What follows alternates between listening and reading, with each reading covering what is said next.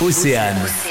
On n'arrête pas le progrès. Nicolas Massé, bonjour. Bonjour. Vous êtes animateur à l'association Énergie Citoyenne en Pays de Vilaine qui a vu le jour en 2003. Pour deviser en fait la sobriété et puis euh, produire des énergies renouvelables avec les gens du territoire. Donc c'est une association qui est à l'origine du premier parc éolien citoyen de France qui a été inauguré en 2014 à Bégane. L'association encourage les gens à aller vers une sobriété énergétique en installant un panneau photovoltaïque. Il va rester en fait, on appelle ça un talon de consommation. Ça va être bah, euh, ce qu'on peut pas débrancher, la VMC, ça va être la box, ça va être le, le réfrigérateur, le congélateur, ce genre d'appareil là. Mais on va essayer de le produire avec des panneaux ou un panneau photovoltaïque qu'on va mettre tout simplement dans, dans son jardin en fait. L'avantage du système c'est que c'est vraiment très très simple. En un quart d'heure c'est monté, on peut même le faire avec ses enfants ou ses petits enfants, vraiment c'est très très simple. Et puis derrière on branche directement sur une prise électrique de la maison. Et dès qu'il y a du soleil, ça alimente d'abord le réseau de la maison pour tous ces appareils en,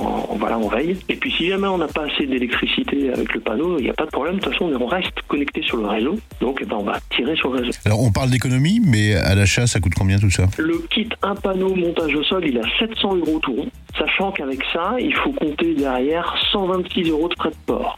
Ce qui veut dire que nous, avec le groupement d'achat pour les personnes qui euh, habitent autour de Redon, on a négocié pour arriver à descendre à 50 euros les frais de port. Donc au final, euh, tout compris, ça fait un achat à 750 euros pour les habitants autour du pays de Redon. Rendez-vous sur le site de l'association pour avoir toutes les informations. Merci Nicolas. On n'arrête pas le progrès. À retrouver en replay sur oceanfm.com.